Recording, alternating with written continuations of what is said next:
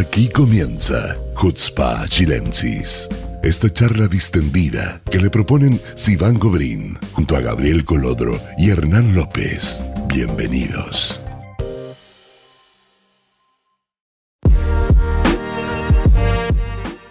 Hola, hola, Shabu a todos, muy bienvenidos a un nuevo capítulo de Hutzpa Chilensis. Hoy tengo una cita, estamos solos. Una date. Una date, con Hernán, estamos solos. Esta, ha sido, esta ha sido mi semana exitosa. Una mujer famosa.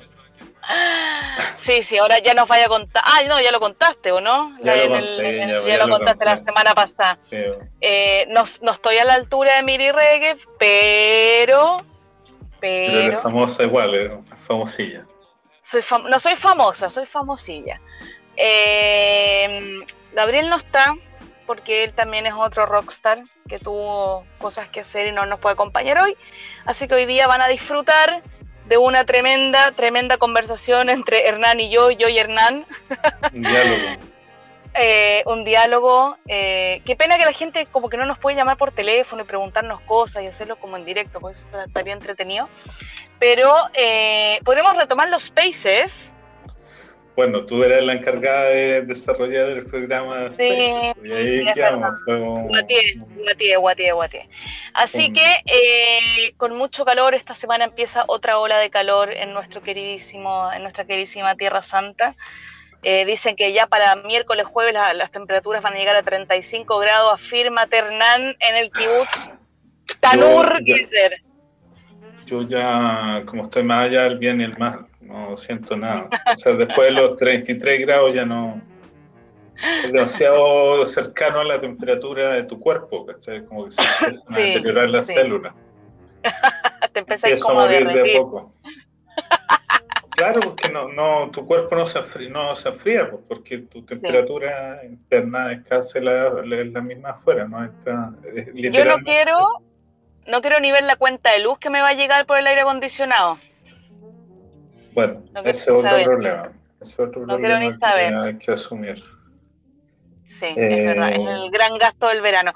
Así que bueno, hoy obviamente tenemos dos bloques. Eh, cada uno de nosotros preparó un tema que nos parece que, que- que es de interés para que ustedes vayan eh, siguiendo la actualidad israelí como siempre. Y eh, el primer tema, eh, aunque sea repetido y que la gente ya está como media podrida, pero creo que son, hay cosas que no se saben y, y no hemos actualizado lo suficiente sobre lo que está pas- pasando en Israel sobre la situación corona. Eh, han pasado varias cosas y ahí justo, justo ahora antes de conectarme vi las noticias para aprovechar de, de- de- de- de contarles a ustedes las últimas, la, la última información. Eh, como la gente bien sabe, acá eh, la variante Delta entró hace ya más de un mes, eh, bien fuerte, eh, provocando lo que se está llamando una cuarta ola. En un principio los expertos decían que no hay que asustarse, que simplemente hay que seguir vacunándose, que hay que seguir cuidándose.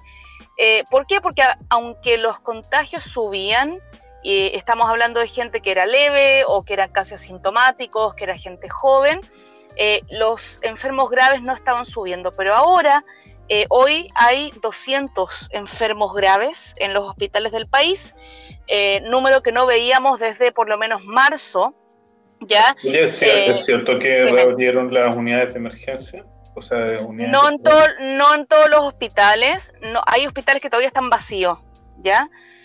No hemos llegado al punto en que tenemos en cada hospital del país unidades de emergencia de corona. Sí están todos, obviamente, como se dice en hebreo, ya la, DOFEC, como con la, casi como atentos, pero no ese, ese es el tema. Acá tú ves la influencia de la vacuna, porque no tenemos una, un crecimiento exponencial de los casos graves en relación a la subida de casos de, de- de contagio, que hoy son entre mil y dos mil, más o menos cada día va subiendo un poco, va bajando un poco. Sí, 200 casos graves es bastante más de lo que teníamos hace un mes atrás, que no llegábamos ni a los 50, pero no se ha disparado en relación a los contagios, y ahí tú ves el efecto de la vacuna también.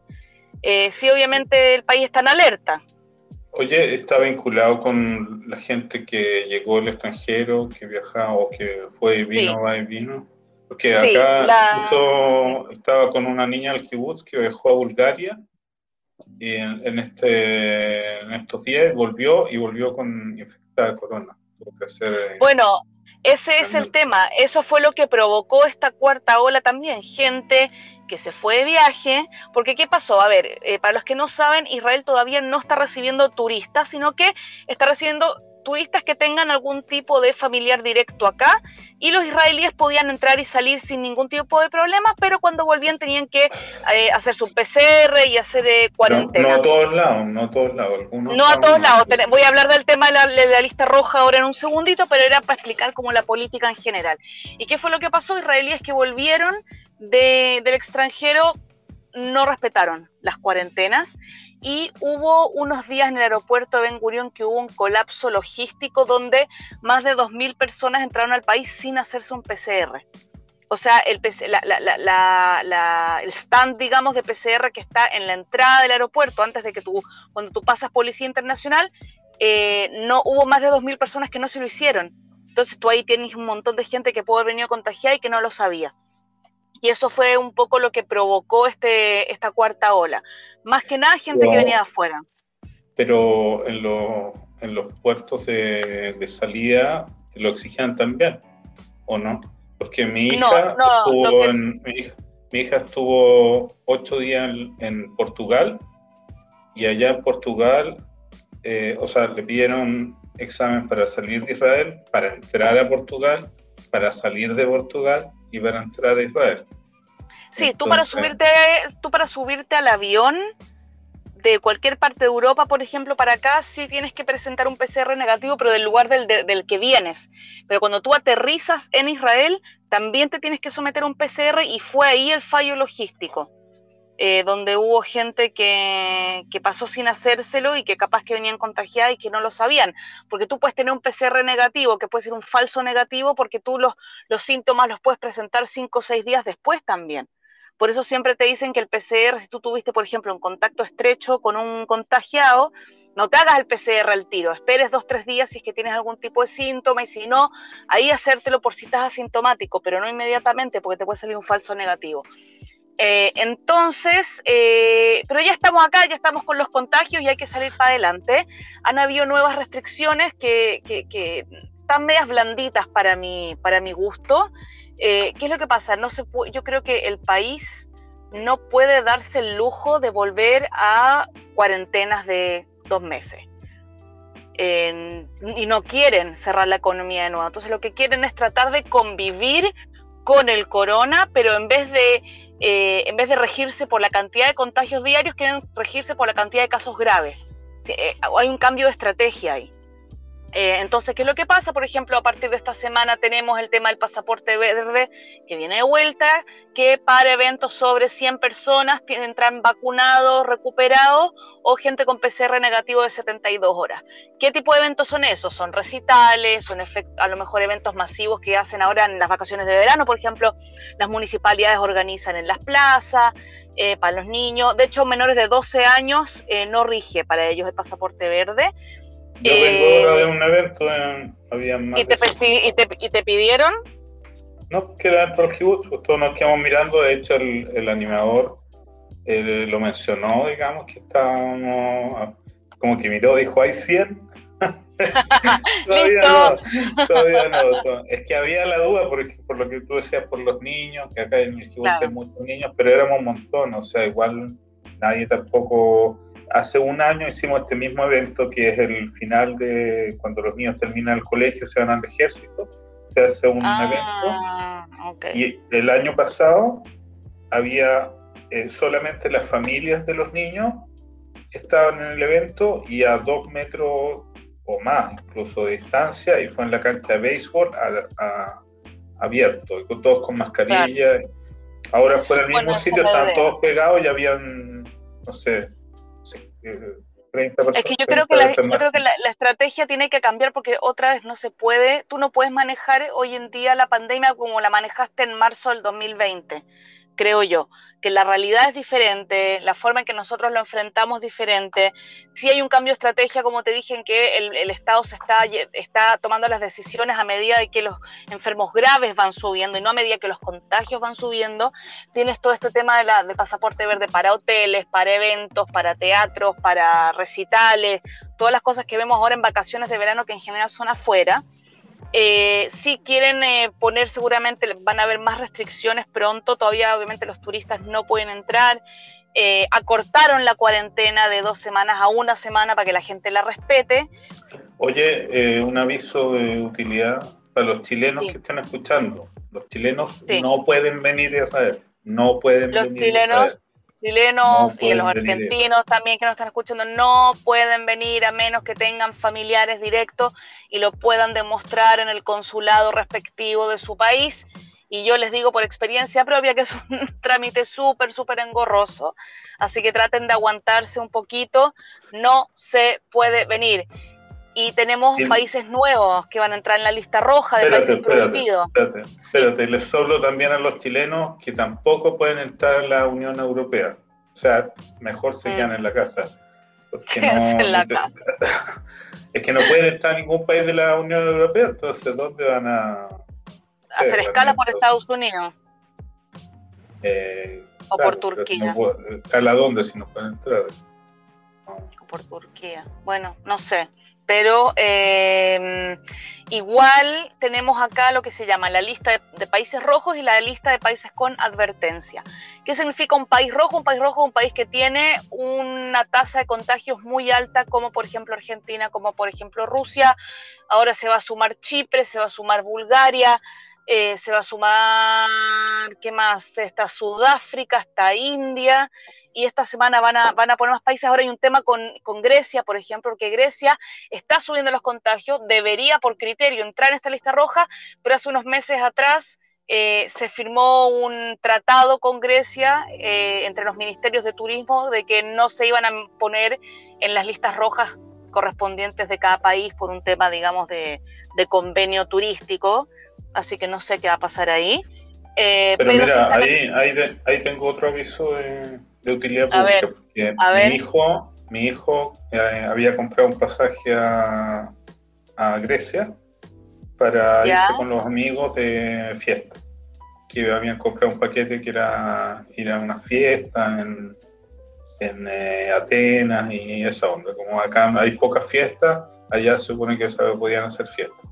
Y dos días antes de viajar salió un reportaje, porque bueno, ellos no fueron los únicos, salió como un paquete para jóvenes eh, carreteros. Y eh, salió en la... ¿Dónde se compra ese paquete? Yo me lo compro. Espérate, espérate. O sea, así lo vendieron, pues cómpralo al tiro porque se va a acabar. Y así mi hijo y los amigos lo vieron y lo compraron al tiro. 1600 el cada uno. Y después justo salió en la televisión que era una estafa, porque llegaban allá y el hotel que decían que era cinco estrellas no alcanzaba las dos estrellas y que la fiesta que habían en Atenas no era en Atenas mismo, sino que eran las afueras de la Atenas, en un bosque que no lo conocía nadie, no había nada y que tampoco había como devolverse, porque en Atenas había una serie de restricciones. ¿Y, le devolvieron la plata a tu hijo? Le devolvieron solamente la mitad del dinero pero muchísima gente canceló y de los chicos estos que cancelaron, porque también eh, eh, estos chicos que aparecieron en el programa de televisión, justo el papá era abogado y viajó al lugar, vio que era una estafa y armó una demanda contra las agencias, como que el negocio ese de eh, gente inescrupulosa, pues se aprovechan de todo. Claro. Bueno, no viajen a Grecia tampoco. No gracias a la fiesta tampoco. Y Entonces, justo también, también la chica esta, ¿te acuerdas que estaba mi amiga Jimena que terminó el, el, el eh, máster acá en el Tecnión y tenía, había comprado un paquete también a Grecia y no la dejaron entrar porque tenía pasaporte chileno, que no tenía nada que ver ah. porque había estado un año acá en Israel, o sea, no tenía, no, venía, no, no procedía de Chile, pero eh, fue discriminada por el, la agencia, por la aerolínea turca. decidió que los chilenos no podían viajar. Y ahí quedó con todos los pasajes. Y los pasajes, los hoteles, perdió miles de dólares. Bueno, está, está un poco, está complicado el tema turístico y el tema de viajar, uno, eh, hay mucha incertidumbre, no sabemos lo que va a pasar, de hecho se me olvidó decir que ahora España también está en la lista de países rojos. ¿Qué significa? Si tú, si un israelí quiere ir a un país rojo, tiene que ser con un permiso especial de, eh, digamos, por, por, algún tema humanitario, y si lo pillan comprando un pasaje o en el aeropuerto, subiéndose un vuelo de eso sin este tipo de permiso, son 5.000 shekel de multa. ¿Ya? Si tú vienes de un país rojo, también te van a tomar 5.000 shekels de multa, a menos que hayas hecho escala y no hayas salido. Eso es otra cosa. Y están la lista de países que están con advertencia y ahí está Chile también, en los países con advertencia. Todavía no es país rojo, pero los países con advertencia, que está Inglaterra, está Chile, está Perú, ah, Brasil también es país rojo, perdón. Me están eh, boicoteando, porque yo ahora en agosto, final de agosto, paso el aviso que estoy de cumpleaños y cumplo 50 años. ¿Y dónde te tenía vas? tenía programado viajar con mi hijo a Nueva York. Ah. Pero así como se están dando las cosas, creo que no vamos a llegar ni a la esquina. Vamos a tener que, Vas a tener que esperar. un poco porque está demasiado, como tú decías, eh, poco claro todo. Muy poco claro, sí. Entonces no nos podemos arriesgar. Mis hijos tienen que volver al ejército y, o sea, mi hija vuelve al ejército y mi hijo tiene una como filtro, unas cosas previas al ejército, así que no nos podemos atrasar al devolvernos. Claro, es un problema. Es que está todo muy poco claro, las instrucciones del aeropuerto son poco claras, eh, no, no sabemos bien qué es lo que va a pasar. Eh, sí PCR, no PCR, una semana de cuarentena. ¿Quién hace una semana de cuarentena? Antes, por ejemplo, si tú eras un turista que, que había podido entrar por ese motivo y te hacías un examen serológico comprobando que estabas vacunado en alguna parte, eh, te sacabas el, eh, ¿cómo se dice?, la cuarentena. Hoy en día eso ya no existe, hay que hacer la cuarentena una semana igual. Eh, vengas de donde vengas, puedes hacerlo. Y a mí mucha gente me ha preguntado si las cuarentenas hay que hacerlas en hotel o en una casa particular, porque en Chile ya lo cancelaron, pero en su momento había que hacerlas en hotel. Hoy día ustedes pueden hacer la cuarentena donde quieran, tienen que llenar un, jurado del Ministerio de Salud antes de su vuelo y ustedes tienen que poner la dirección donde van a hacer la cuarentena. ¿Ya? No es obligación hacerla en un hotel, pueden hacerla en una casa de algún familiar, de algún amigo, lo que sea. Eso.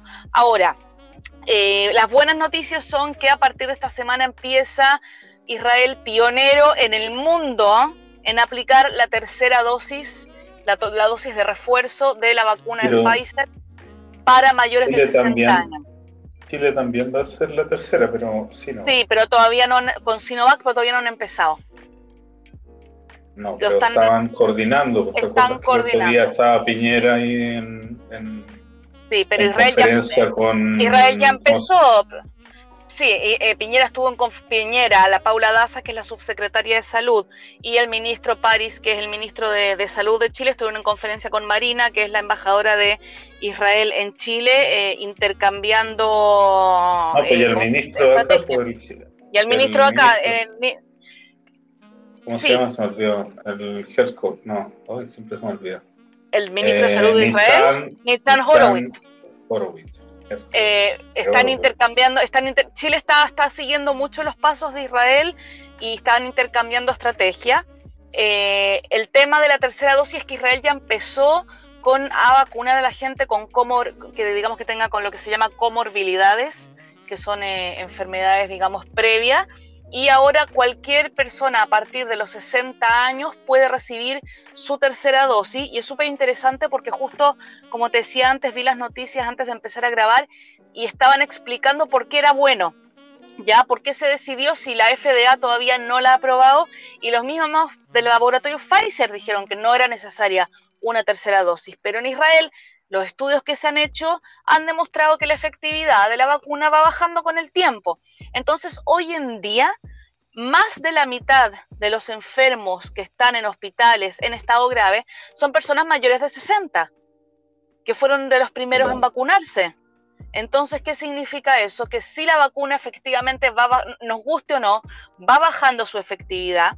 Entonces, el hecho de, darle a esta gente su vacuna de refuerzo va a hacer que ese número de, vaya bajando y que la gente que se vaya recuperando otra vez empiece el ciclo de lo que es la inmunidad de rebaño, que fue lo que tuvimos acá en mayo-junio.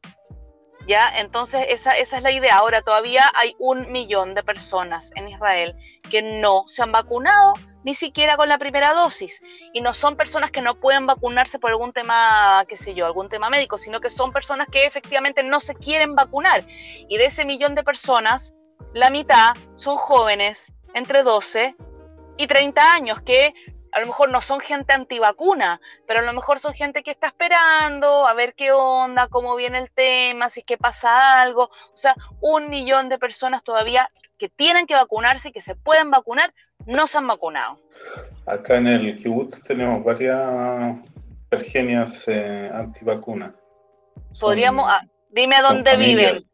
Dime dónde. Familia, no, ha sido polémico acá porque este es un kibutz eh, norteamericano, mm. fuera de mí, y que son como bien respetuosos de los derechos de los otros. Entonces dijeron, bueno, en el fondo lo que tú decías, si alguien eh, no se vacunan, está poniendo en peligro a los demás. Es que hay una eh, responsabilidad social en el tema de las vacunas. Claro eh, y no solo con la vacuna del corona, yo cuando veo padres que no vacunan a sus guaguas con las vacunas típicas, eh, están poniendo en riesgo las guaguitas más chicas que todavía no tienen la edad suficiente para vacunarse. Absolutamente. Esta misma, enfermedad. me, acordaste, una de estas, porque esta, una de estas familias, eh, la mamá es amiga mía, y cuando su hijo eran pequeñitas, éramos vecinos, y no las vacunó efectivamente de ninguna cuestión. Y estas niñas desarrollaron unos tuberculosis cuando eran pequeñitas, una cuestión que está en África, ¿cachai? Y súper inconsciente, digamos. O sea, eh, yo creo que toda la gente antivacuna se tiene que ir toda junta a vivir a una isla desierta. Perdón, lo dije y qué lo dije y que es un tema de responsabilidad social. Hoy el otro día en Facebook, no me acuerdo en el muro de quién, vi a una susodicha que escribía, una persona que me pareció que no, no era, que era una persona educada, diciendo, sí, porque las muertes por la vacuna. Y yo le escribí, dime un caso comprobado, uno, de alguien que se haya muerto por vacunarse, no por COVID, por la vacuna. Por la vacuna en sí, ¿Por qué? Un caso. ¿Me entendí? Entonces eso crea fake news y crea eh, inseguridad. La tontera que dicen que es una vacuna nueva. No, gente, la vacuna del COVID no es una vacuna nueva. La vacuna del coronavirus se está desarrollando hace años. ¿Pero por qué salió tan rápido? Porque todo el mundo puso plata para que salga rápido. O sea, no, y investigaciones los procesos de, de certificación también. Sí, pero, pero, pero, es una, pero es un bicho que se está estudiando hace tiempo. El coronavirus no empezó ahora. Es, un, o sea, empieza, o sea, es algo que existe hace tiempo y se estaba estudiando hace tiempo y son años de desarrollo de vacuna. De hecho, ¿no, te acuerdas cuando entrevistamos a, la, ¿cómo se llama esta, la, que está, la que era experta en vacuna? La va Caroline Weinstein. Ella decía que son tecnologías que existen hace tiempo y que se avanzó porque la, la comunidad internacional puso plata para que esto saliera rápido. Entonces, eh, es una tontera. Sí, estoy indignada. Estoy indignada porque yo quiero que empiecen las clases el primero de septiembre por la chita. No, y, imagina toda la gente, toda la gente del área eh, del turismo está, en, el limbo. está en el limbo hace mucho tiempo hace más de un año, esos fueron el área más afectada.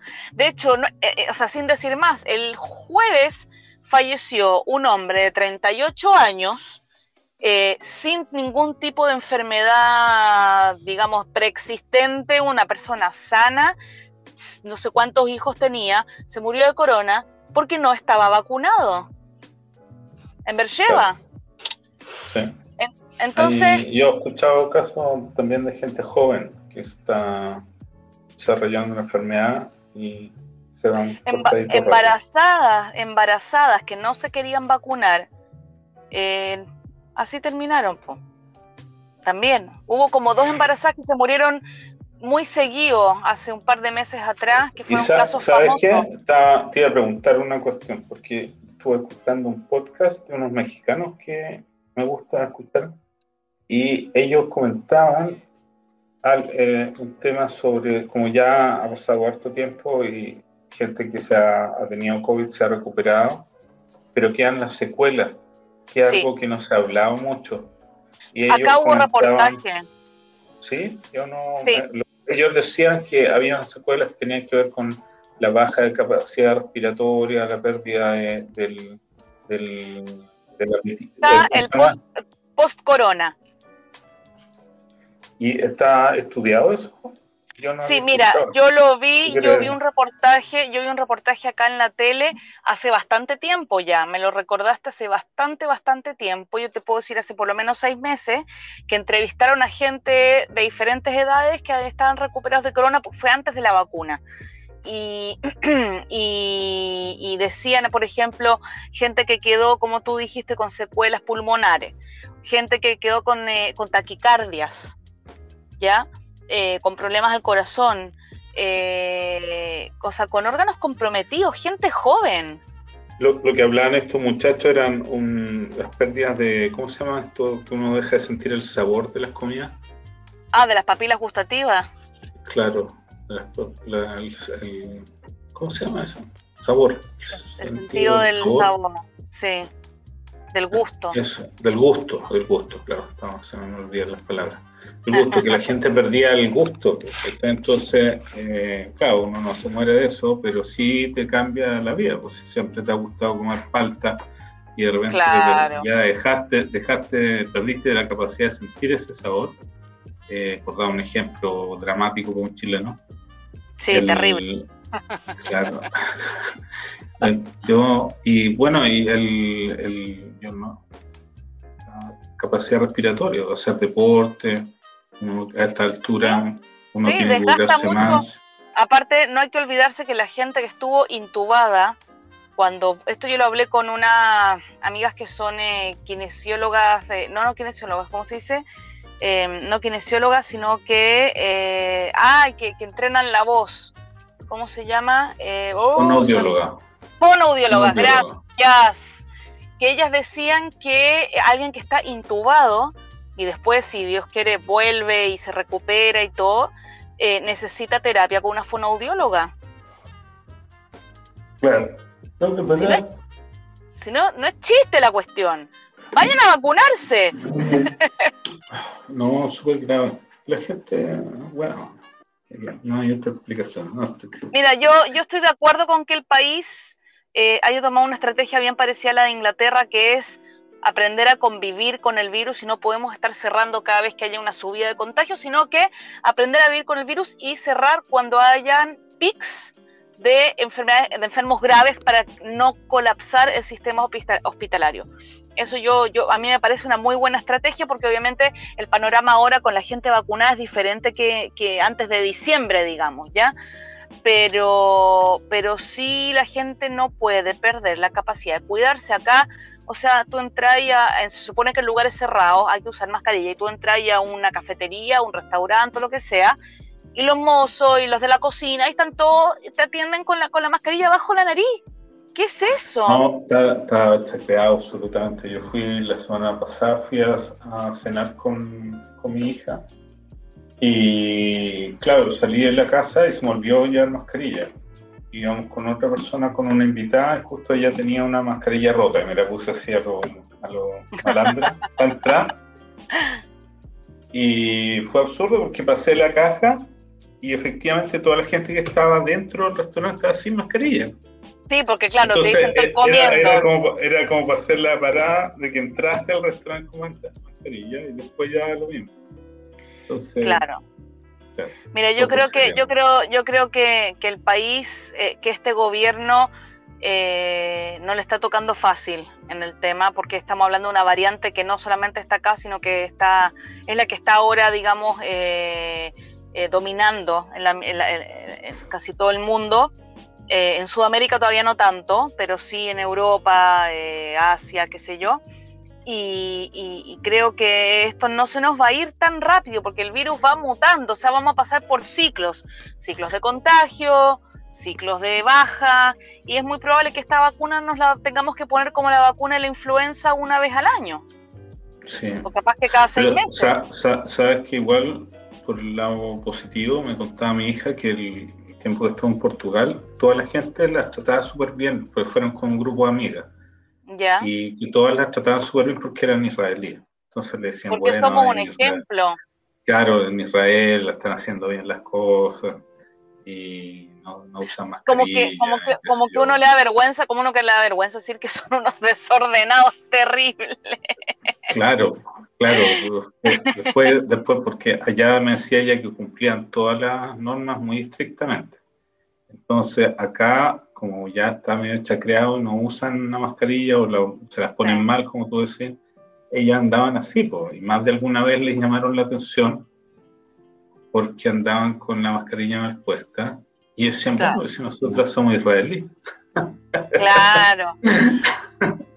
Bueno, el tema ahora, el tema, el tema ahora también que el gobierno está trabajando eh, y me parece que bien que lo hagan con anticipación para que no haya eh, como se dice, improvisaciones como el año pasado. El tema de abrir las clases. Acá el colegio empieza el primero de septiembre. El año pasado abrieron el primero de septiembre y a las dos semanas nos fuimos a, cuarentena total más de un mes. ¿Ya? Eh, obviamente que ahora el panorama es diferente porque hay vacunas, pero quieren hacer, por ejemplo, quieren tratar de que las clases se, vean lo menos afectadas posible. Entonces estaba, por ejemplo, hay proyectos, no hay nada aprobado.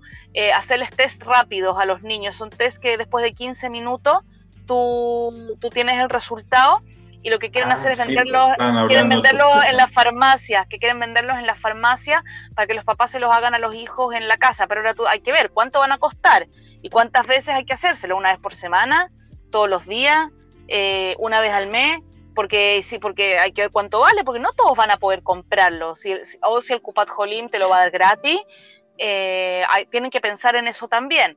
Después la, ministra de Educación, que yo a mí me encanta, pero con esta se me cayó un poco. Ella quería que si, por ejemplo, había alguien contagiado dentro de la, de, la sala de clase, que el resto de los niños haga cuarentena, 40, hasta 48 horas, que todos se hagan el test rápido y si salen negativos volver al colegio.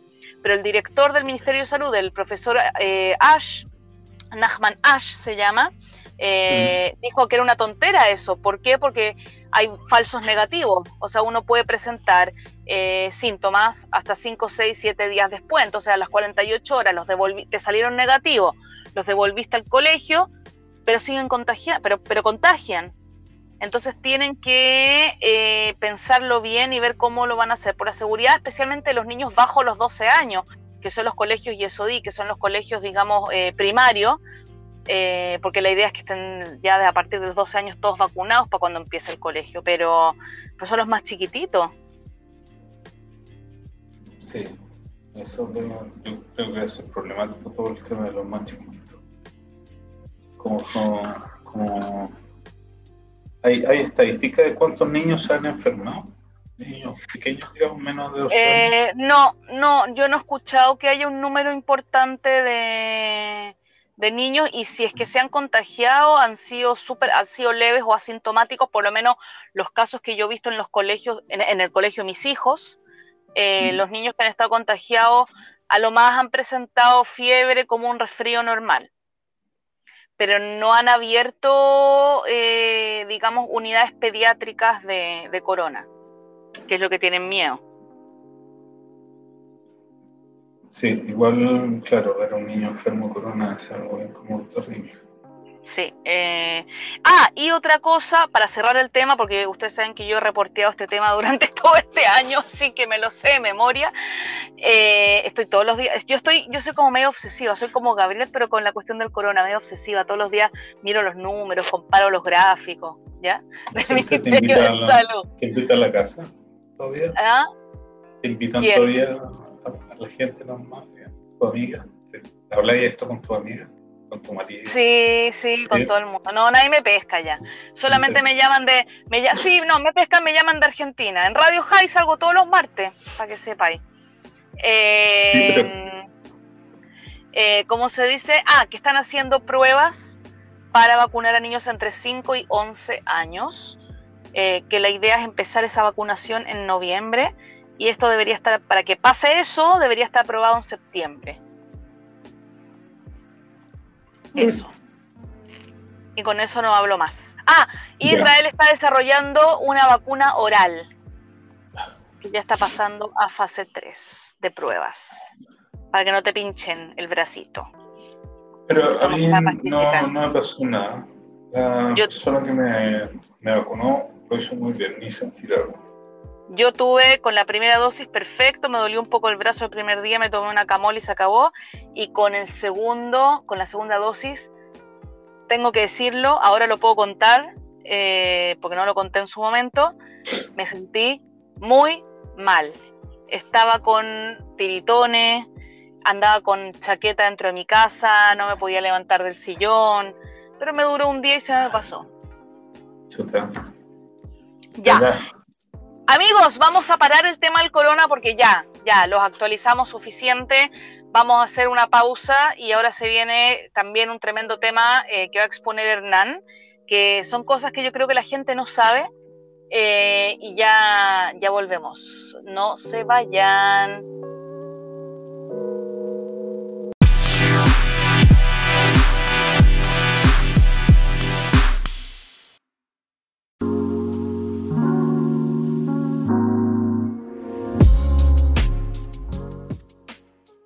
Hola amigos, bienvenidos al segundo bloque de Hutzpah Chilensis. Dejamos de lado el corona, seguimos acá con Hernán en nuestro date eh, podcastístico y porque Gabriel no está, les recordamos, Gabriel te extrañamos. Si no, yo estoy feliz contigo solo, los dos solitos. Eh, aparte del corona y aparte del nuevo gobierno, hay cosas que pasan en Israel cosas políticas, cosas sociales, y que creo que, el resto del mundo no las sabe, que van más allá del conflicto palestino, que van más allá del corona, que van más allá del cambio de gobierno, que van más allá de Irán. Y son cosas que pasan acá adentro y que creo que, es importante que la gente la sepa porque el otro día se bloquearon las arterias principales de la ciudad de Tel Aviv eh, para una manifestación de los, eh, en hebreo son los Haklaim, son los eh, del área agrícola del país. y como nuestro querido, claro, como que nuestro querido Hernán es un kibutznik de corazón y trabaja con las vaquitas, literalmente. Vayan a verlo, si ustedes vienen a Israel no pueden perderse ir a ver a Hernán ahí el kibutz y conocer eh, dónde están ahí las vacas. Eh, y cómo funciona, súper interesante. Hernán, eh, cuéntanos un poco eh, de contextualización el tema agrícola acá en Israel. ¿Por qué están reclamando? Mira, el tema es más, un poco más amplio que el agrícola. El tema parte por el costo de vida de Israel. Está no, es secreto, no es secreto que es muy caro, es un país muy, muy caro para vivir. Entonces, el nuevo gobierno eh, ha analizado varias eh, opciones para combatir esta tendencia y tratar de ayudar a la gente a vivir eh, con costos más bajos. Ahora, como es un gobierno que si bien es cierto está mezclado, pero básicamente un gobierno derecha, liberal, la teoría liberal siempre dice que para bajar costos hay que eh, potenciar la competencia eh, y eh, eliminar subvenciones. Esa es como la teoría liberal en todo el mundo, en Chile o, o, en Argentina, por los que escuchan saben perfectamente que estoy hablando. Ahora, en Israel es un país un poco diferente, no solo porque su, gran parte de su historia fue un país socialdemócrata donde, el estado de bienestar era muy fuerte, eh, sino porque eh, hay áreas específicas que son protegidas por razones estratégicas. Me, explico. Eh, la agricultura, por ejemplo, o la leche, tomemos el lugar en lo que yo trabajo, la lechería. En cualquier lugar, la leche en Israel es muy cara sea, y los productos lácteos también son muy caros. Si uno los compara con otros países, lo son, efectivamente. Ahora, ¿por qué Israel no puede simplemente abrir el, mercado de la leche y traer leche de Rusia o otros países y, tratar de que baje el precio? Por el tema de la ¿no? No solo por eso, sino por un tema eh, estratégico, militar. Israel es un país que eh, está permanentemente en conflicto con sus vecinos. Y tú no puedes depender de eh, un suministro externo para cosas elementales. ¿Ok? Entonces, cosas como la comida o el, suministro de energía o ese tipo, o, la producción de armamento, por dar tres ejemplos que son evidentes, uno no, no puede eh, ponerlo en manos de o, depender de una fuente externa porque te arriesga a poner la seguridad de tu país en cuestión. Entonces, la seguridad alimentaria, por llamarlo de alguna manera, es un tema o ha sido siempre un tema en Israel y eh, el, el, los gobiernos eh, socialistas eh, subvencionaron la producción agrícola durante mucho tiempo y los gobiernos de derecha no lo cambiaron a pesar de que ideológicamente estaba un poco en contra de ellos, no lo cambiaron. Sin embargo, el, el nuevo ministro de Finanzas, a Víctor Lieberman, y el nuevo ministro de Agricultura, Odette Forer, que son del mismo partido de Israel Beiteno, que es un partido liberal, básicamente, ellos se pusieron de acuerdo y generaron un programa y dijeron, vamos a atacar uno de los puntos que ataca el costo de vida de todos los israelíes fuertemente, que es el precio de los vegetales y de las frutas. ¿Ok? Entonces, Hernán y la leche no tienen problemas, sino que son los vegetales y las frutas del consumo casero. Eh, las manzanas que se come Sivan o la, eh, las verduras que, o la ensalada que se come al, al almuerzo. O sea, hay ahí un proceso, por lo menos en, el último año o los dos últimos años, que los precios de las frutas y de las verduras han encarecido muchísimo. Sí, o sea, estamos hablando que, O sea, 30, 30 shekel el kilo palta es como mucho. Claro, es una locura, es una locura. Entonces, el, el consumidor, tú, yo, cualquiera, se ha resentido. Entonces, hay efectivamente un problema desde que el análisis parte de un punto que, que, es verdad. O sea, los precios de las frutas y verduras son muy caros. Ahora, ¿por qué los productores alegamos? Digo, los productores alegamos, me, hago, causa común porque a pesar que mi kibutz no produce frutas ni verduras, eh, sí el mundo de los kibbutzim es, y kibbutzim son esencialmente los grandes productores de frutas y verduras de Israel. Porque nuestro punto es que no somos nosotros los que ponemos precios altos, sino que es el, el quien vende las frutas o las verduras, los supermercados o, los intermediarios, por decirlo así, los que están encareciendo el precio final. Doy un ejemplo. Decía un amigo, un amigo que, porque eh, no hay ninguna regulación. Entonces me decía un amigo, por ejemplo, que en su kibutz producen lichi. ¿Ok? Entonces tú podías comprar o sea, ellos vendían un kilo de lichi por 3 shekels. Ahora, si tú vas a cualquier supermercado, ese, kilo, ese kilo de lichi, que va un montón de lichi adentro, lo agarran, lo meten en una cajita con 5 lichi y te lo venden en 30 shekels. Entre 3 y 30 hay una diferencia grande. No, y en la cantidad también. Y en la cantidad. Entonces, lo que, lo que nuestro alegato es que no somos nosotros el problema, sino que son los intermediarios. Es el Estado que no está regulando bien los precios. Entonces, toda la estrategia de, de Lieberman y Forer, que ellos la presentan muy bonita porque dicen que no es una cosa inmediata, que hay, hay medidas que son hay cosas que sí van a cambiar en un mes, pero tiene un programa a cinco años plazo para liberalizar todo el mercado de la fruta y las verduras. Ahora, ellos hablan de dar algunos, algunas ayudas a los productores, de que los sistemas agrícolas tienen que modernizarse y tienen un discurso como bien, eh, suena bien si tú no conoces el tema. Entonces, ¿cuáles son otras aristas que la gente no conoce o que Lieberman y Fuller no están explicando? Eh, Israel, el precio de la fruta y la verdura es caro por, porque, claro, la mano de obra en Israel no es barata, no es, eh, no es eh, África o, o, incluso Asia. Acá la, la, gente que trabaja en agricultura gana bien, no gana súper bien, no es high-tech, pero... Pero gana, mejor. Gana mejor que en otros países, o sea, un, trabajador, eh, no sé, por ejemplo, los chicos que trabajan con, conmigo en la lechería ganarán unos, eh, que son estudiantes, ganarán a ver unos eh, 8.000 shekels, ¿cuántos son esos? Son 2.500 dólares. Sí, súper bien algo así, que comparado con el sueldo que recibe un, un, ordeñador en Casablanca, por ejemplo, que mm. ganará 300 lucas, o sea, no alcanza a ganar 600 dólares. Mm. Entonces, el, el, el, que el trabajador agrícola en Israel gana bien.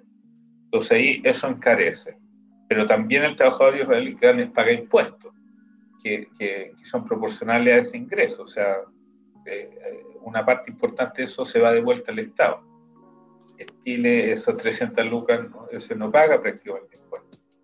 Eh, es una cosa. Lo, y lo otro que encarece es el agua, porque en Israel no hay agua. O, en realidad no hay agua, sino que es cara el agua. Que eh, el, agua, el agua agrícola tiene que ser tratada. Entonces, el gobierno dice, eh, o sea, los agricultores decimos, bueno, si ustedes quieren que bajemos todavía más los precios, hay que afrontar estas dos problemáticas. Y, eh, por un lado, buscar una forma de que el precio de aguas eh, sea un, agua, un precio razonable. Eh, y, por otro lado, el,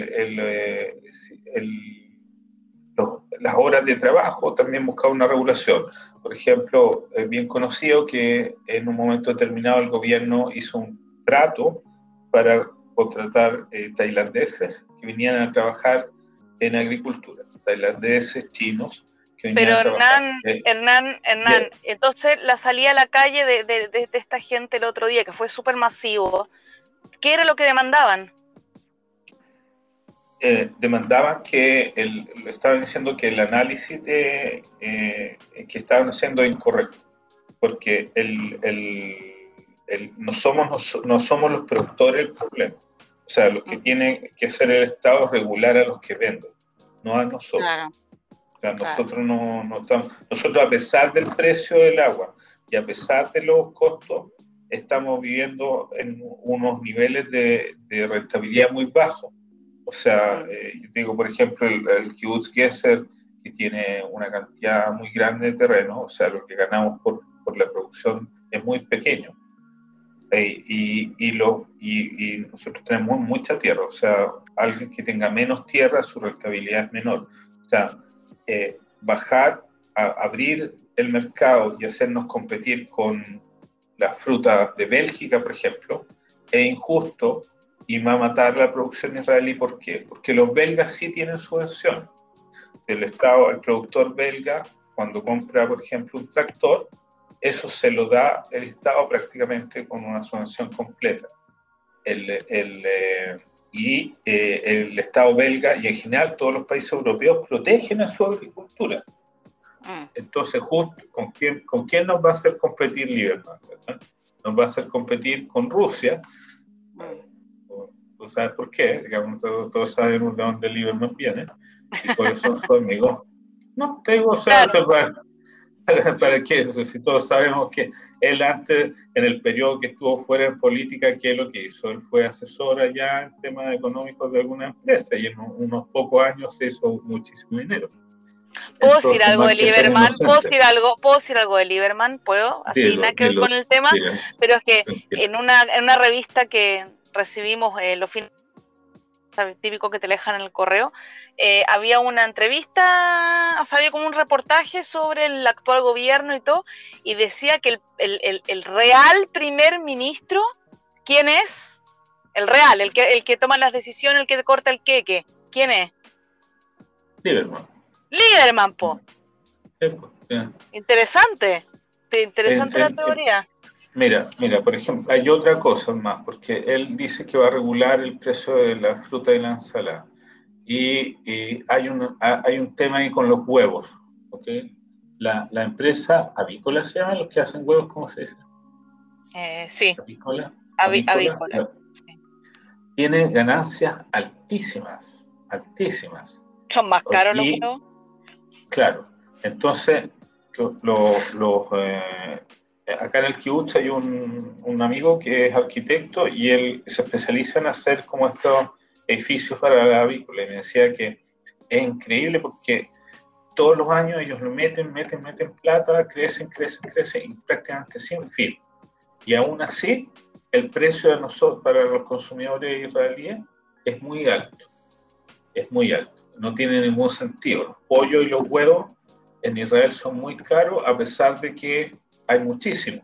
O sea, nosotros, nosotros le vendemos, incluso, él me decía que incluso en periodos de guerra con Gaza y con, con los palestinos, todos los días pasaban huevos para el otro lado porque es parte del negocio. O sea, nos estaban bombardeando y los huevos pasaban para allá y para acá. Porque hay, porque hay un interés.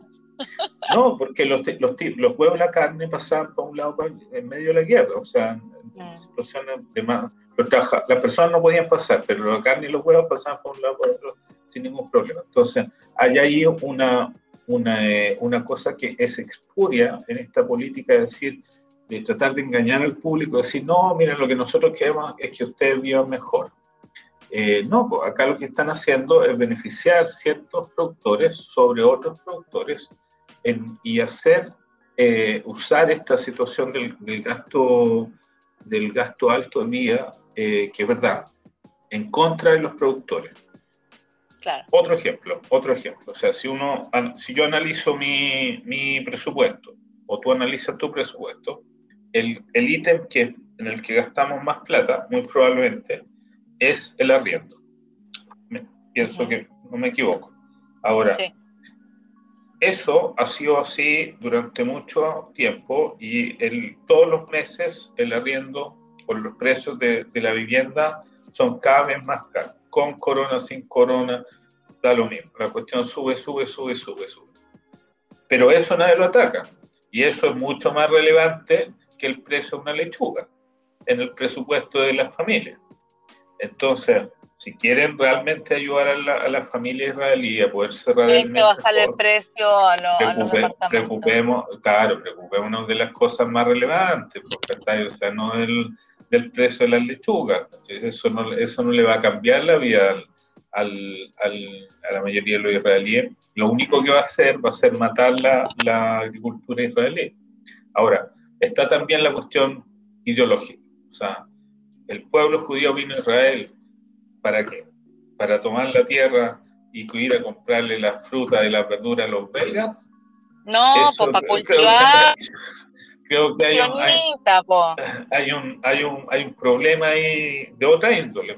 No, no, lo voy a analizar tanto acá para no darle vuelta al, al acusacionista, pero eh, de hecho ellos lo incluyen en el, en el, en el proyecto y Lieberman dice que él va a poner el, el país de origen de, lo, de las cosas, entonces que la gente pueda elegir si eh, compra eh, productos en Israel o eh, productos eh, de otros países, de Polonia, no sé, o de, Alemania. Pero ¿qué importa esa cuestión? O sea, si, el, o sea, si tú sabes que acá hay, un, hay una cuestión que es importante para la gente, a propósito lo estáis haciendo, va a darle más vuelta a una cuestión que, que es complicada. Además, mira, yo, yo como, como soy del mundo de los kibutzim, o sea, esta cuestión, los kibutzim llevan años de años, años recibiendo golpes, cada vez menos, menos, o sea, menos plata no podemos recibir, ya no recibimos del Estado. Entonces ahora, aparte de no recibir, vamos a, tener que entrar a competir en desigualdad de condiciones con, con, eh, con otros productores extranjeros para beneficiarle los bolsillos a algunas personas.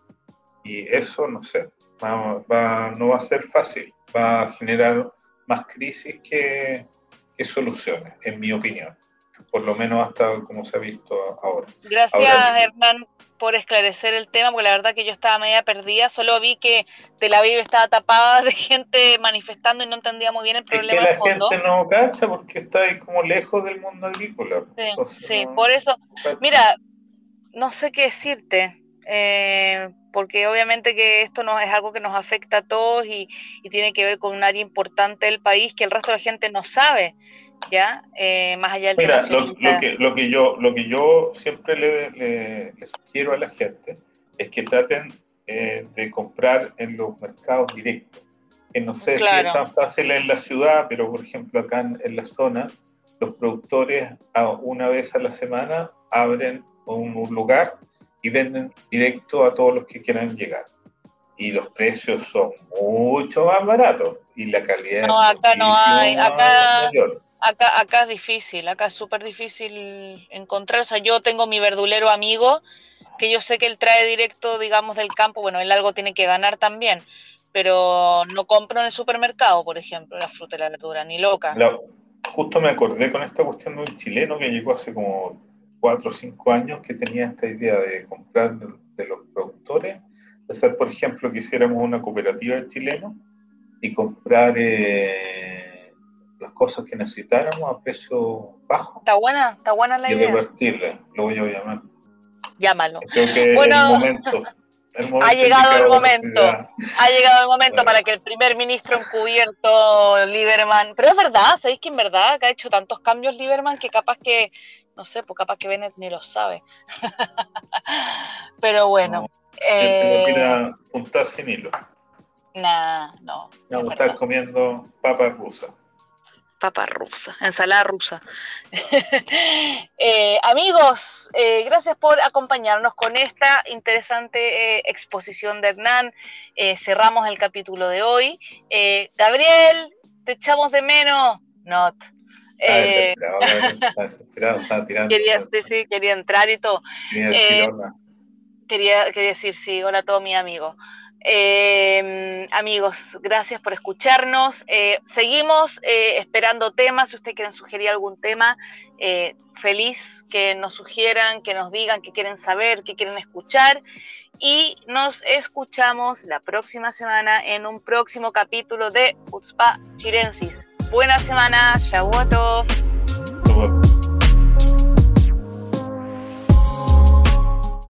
¿La pasó bien? ¿Le interesó lo abordado? Si es así, lo esperamos la semana que viene, en este mismo horario y lugar. Chutzpah Chilensis.